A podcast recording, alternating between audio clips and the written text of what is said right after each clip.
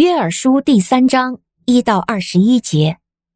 看呐，到了那些日子，在那个时期，我使犹大和耶路撒冷被掳的人归回。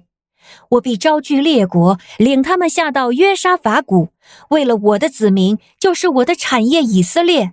我要在那里亲临审判他们，因为他们把我的子民分散在列国中，又分取了我的地土。他们为我的子民抽签，用男童交换妓女，女童被卖换酒喝。推罗、西顿和菲利士四境的人呐，你们想对我做什么呢？你们想向我报复吗？你们若向我报复，我很快就使报应归在你们的头上。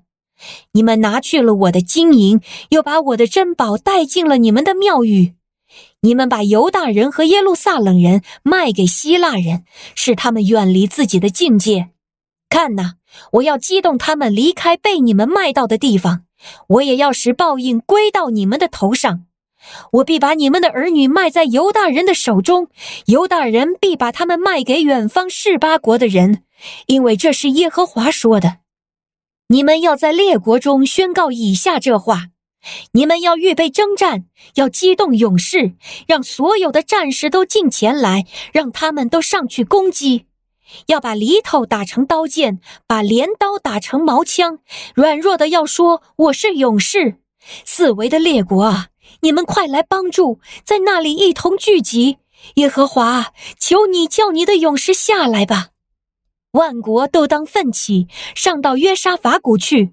因为我必坐在那里审判四围的列国，你们要伸出镰刀，因为庄稼已经熟了；来践踏吧，因为亚酒池满了，酒池盈溢，因为他们的罪恶极大。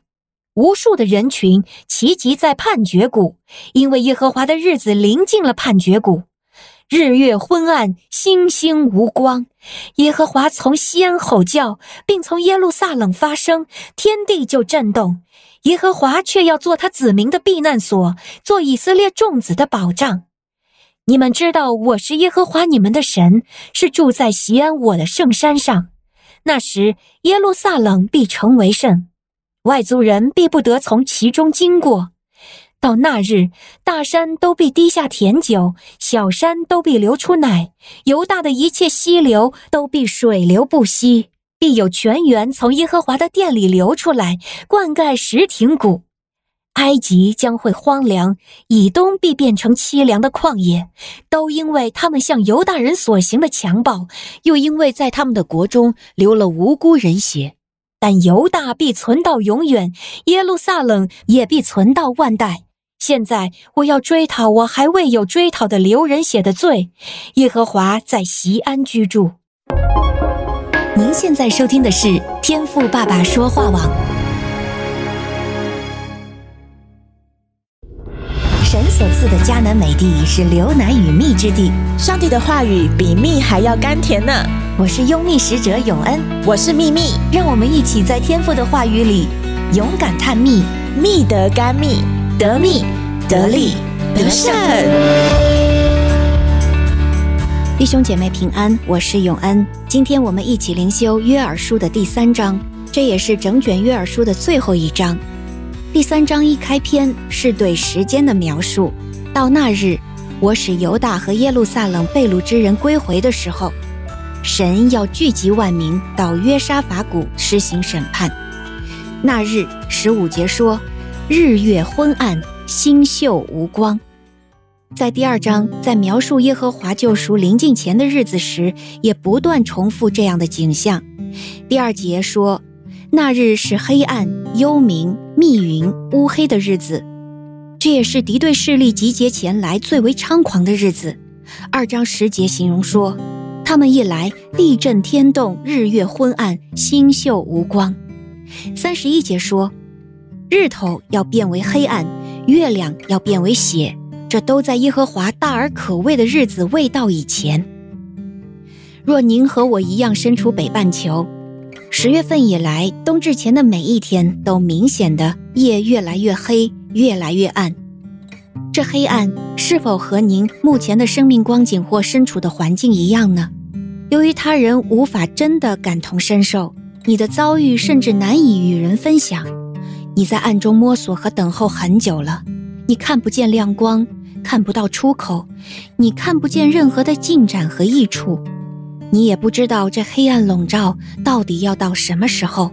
你不断的祈祷，可是周围的环境却越发的黑暗，你的心和灵也几乎日月昏暗，星宿无光。今天的荒漠甘泉正好讲到在布鲁塞尔的几家花边店。那在这些花边店里面啊，有几间专为纺织最精致、最优美花边的工作室，而这些房间竟然是全黑的，只从一扇极小的窗外射进一线日光，而这日光恰好可以照在这个花样上面。而最上等的出产、最优美的花边，都是工人坐在黑暗中织出来的。现实生活中，除了睡觉，谁都不想待在黑暗中。因为大而长久的黑暗淹没我们的喜乐，甚至是盼望。亲爱的弟兄姐妹，如果您正在黑暗中，盼望今天的信息可以安慰到你，请您不要定睛环境，不要定睛感觉，把你的眼光从黑暗挪向主耶稣。我们的神造光也造暗，他是光明的主，他也是管辖黑暗的主。寒夜随着冬至的来到会过去。耶和华拯救在暗中耐心等候的人。以赛亚书四十五章三节说：“我要将暗中的宝物赐给你，使你知道提名召你的就是我耶和华以色列的神。”愿在黑暗中的您，因为定睛耶稣，心中有光，哪怕只有一点点的微光，都必将引领你走出黑暗，进入光明，并且得到神从暗中赐你的宝物。